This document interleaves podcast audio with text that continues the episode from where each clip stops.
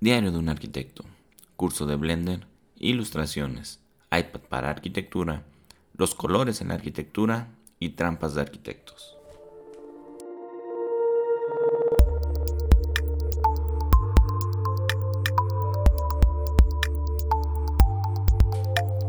Hola, bienvenidos a Diario de un Arquitecto, el podcast donde encontrarás técnicas, tácticas y herramientas que puedes implementar para tener mejor calidad de vida, ser más productivo, vivir con menos estrés y obtener mejores resultados.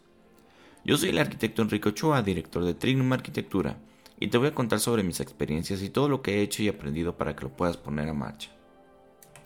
El día de hoy tengo bastantes eh, artículos que se me acumularon eh, tenía ya un par de, casi un mes, que sí estuve publicando en el, en el blog, pero no había tenido oportunidad de grabar el, podcast.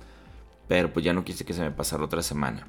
Entonces voy a intentar hacerlo lo, más breve posible, pero pues vamos platicando de las cosas que, que he publicado y que se han hecho para que pues puedas estar al, día.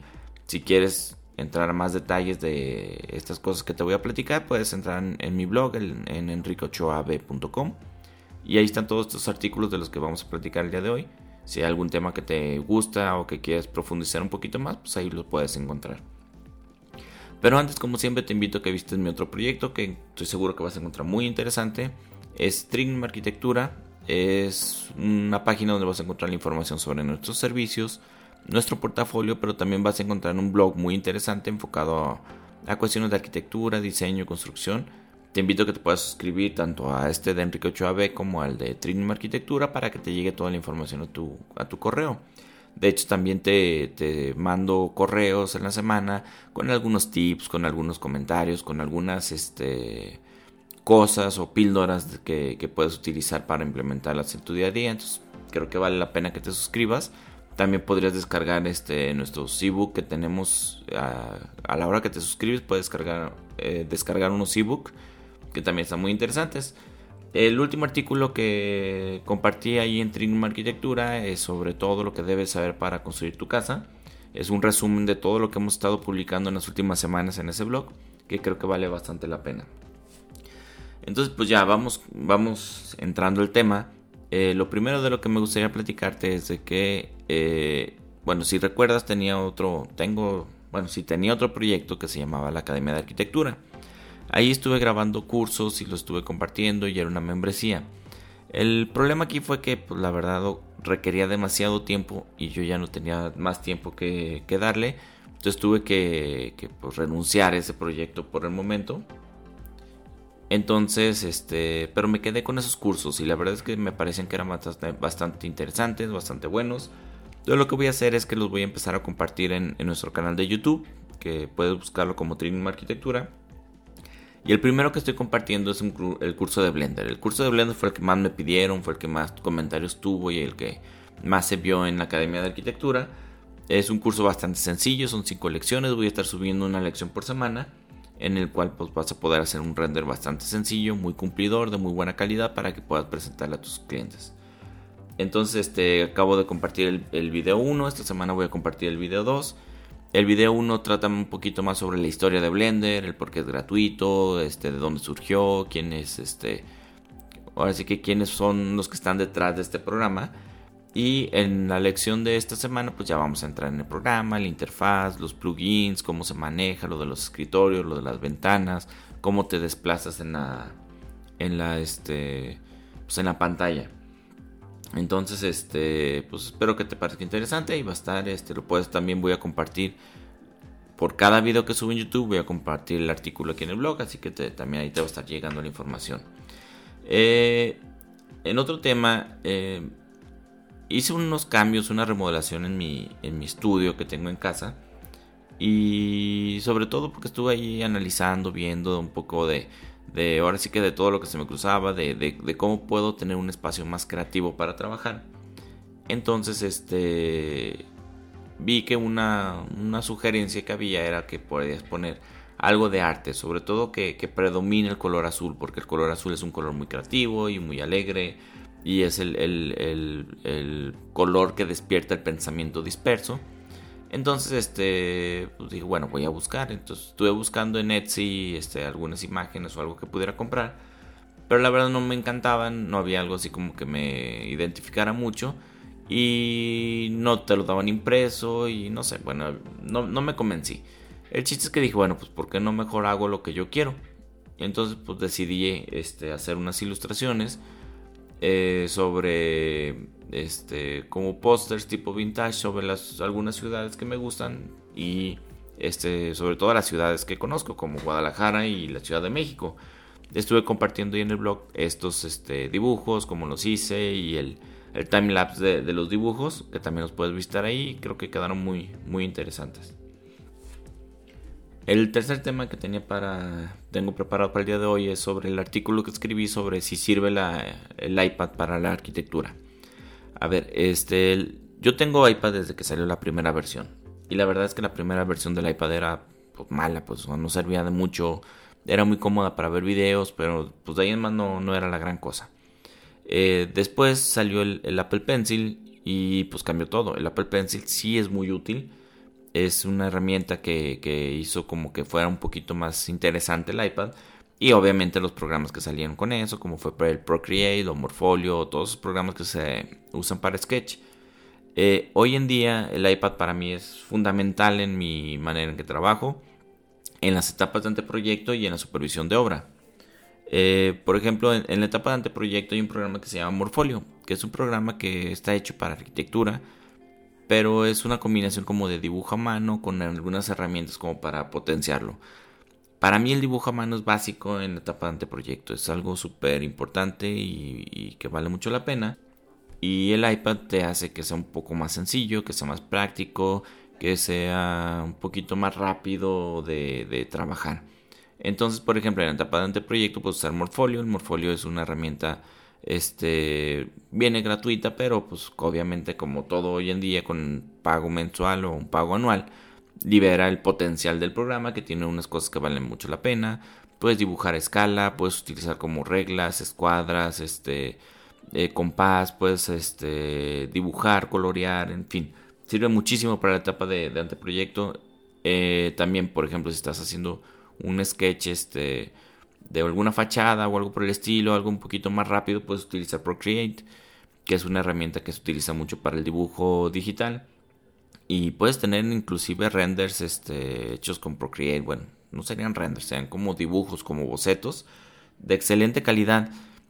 Y si te fijas, es, es una tendencia que hay ahorita. Muchos de los arquitectos de los despachos grandes y fuertes de arquitectura están volviendo a utilizar mucho este tipo de dibujo, este dibujo hecho a mano, digital, que es una combinación como de, de uno con otro, da la sensación de ser muy creativo, a los clientes les gusta bastante, hasta donde yo he visto, o con lo que yo he tenido experiencia con mis clientes. Entonces, este, pues vale, vale la pena. En cuestión de obra, yo, yo tengo toda la información, todo descargado en mi iPad. Si puedo, si quiero, puedo abrir los planos en, en, el AutoCAD del iPad, en la obra y sacar, revisar medidas y todo lo que quieras. Pero lo que me gusta mucho es que yo tengo en el mismo Morfolio descargado todos los planos y le puedes poner papeles encima, como si fuera el papel calca. Y puedes tomar anotaciones, puedes hacer correcciones, puedes hacer un montón de cosas sobre los planos a mano con el lápiz y es mucho más sencillo que, este, que estar ahí con un mouse o una cosa por el estilo corrigiendo los planos.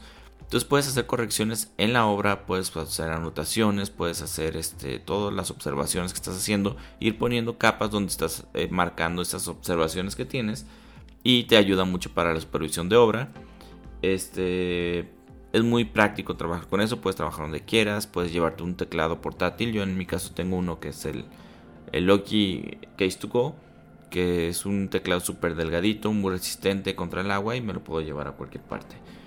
Entonces, este, sí, sí sirve el iPad para arquitectura, es muy útil, pero no reemplaza una computadora. Si no tienes una buena computadora, no te compres un iPad, mejor cómprate una mejor computadora. Si ya tienes una buena computadora, compra el iPad y te va a ayudar de mucho, te va a dar un, plus, sí, sirve mucho y es muy cómoda. El siguiente tema que quiero tratar contigo es otro artículo que escribimos que trata sobre los colores de la arquitectura. Este también fue otro artículo que, salió, sobre todo ahora que estuve investigando todo esto que te comentaba sobre la remodelación de mi, de mi estudio. Este, mira, nuestro cerebro es relativamente primitivo, ha evolucionado ya, ha cambiado y todo lo que ha tenido de evolución durante millones de años ha sido para sobrevivir. De hecho, tenemos relativamente poco que pues nuestro cerebro ya, ya no funciona tanto para sobrevivir, sino para otras cosas, pero en realidad nuestro cerebro no ha evolucionado para esas otras cosas. Entonces, tenemos como un instinto primitivo de sobrevivir. Entonces, eh, hay muchos estudios, muchas teorías, de inclusive hay un, libro que es de una persona que ganó un premio Nobel que se llama Pensar rápido o Pensar despacio hay otros que, hablan del, del, hiperinfoque o del pensamiento disperso. Este, hay otros que hablan del pensamiento del cerebro izquierdo, del cerebro derecho. Bueno, en fin. A fin de cuentas todo se reduce a que tenemos, se puede decir que el cerebro funciona de diferentes maneras. Eh, nosotros podemos que, como influenciar nuestro cerebro a ciertos estímulos que por evolución los tenemos. Por ejemplo, si vemos el color rojo nos, alteramos, nuestro cerebro suelta un, este, una especie de líquido en la amígdala que, que nos pone en defensivo, que nos pone alerta y que no nos deja, este, que nos pone como en, en super concentración. Y hay otras cosas como puede ser la naturaleza, los árboles y el cielo, que, nos, que nuestro cerebro lo, lo interpreta como que hay tranquilidad, como que no está pasando nada, como que estamos a gusto y este nos relaja nos permite tener un pensamiento más disperso, más este más relajado.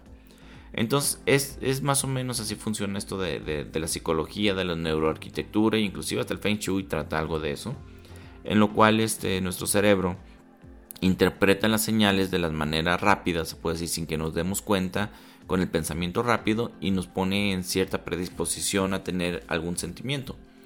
El color azul, por ejemplo, es un color que nos produce un sentimiento de tranquilidad.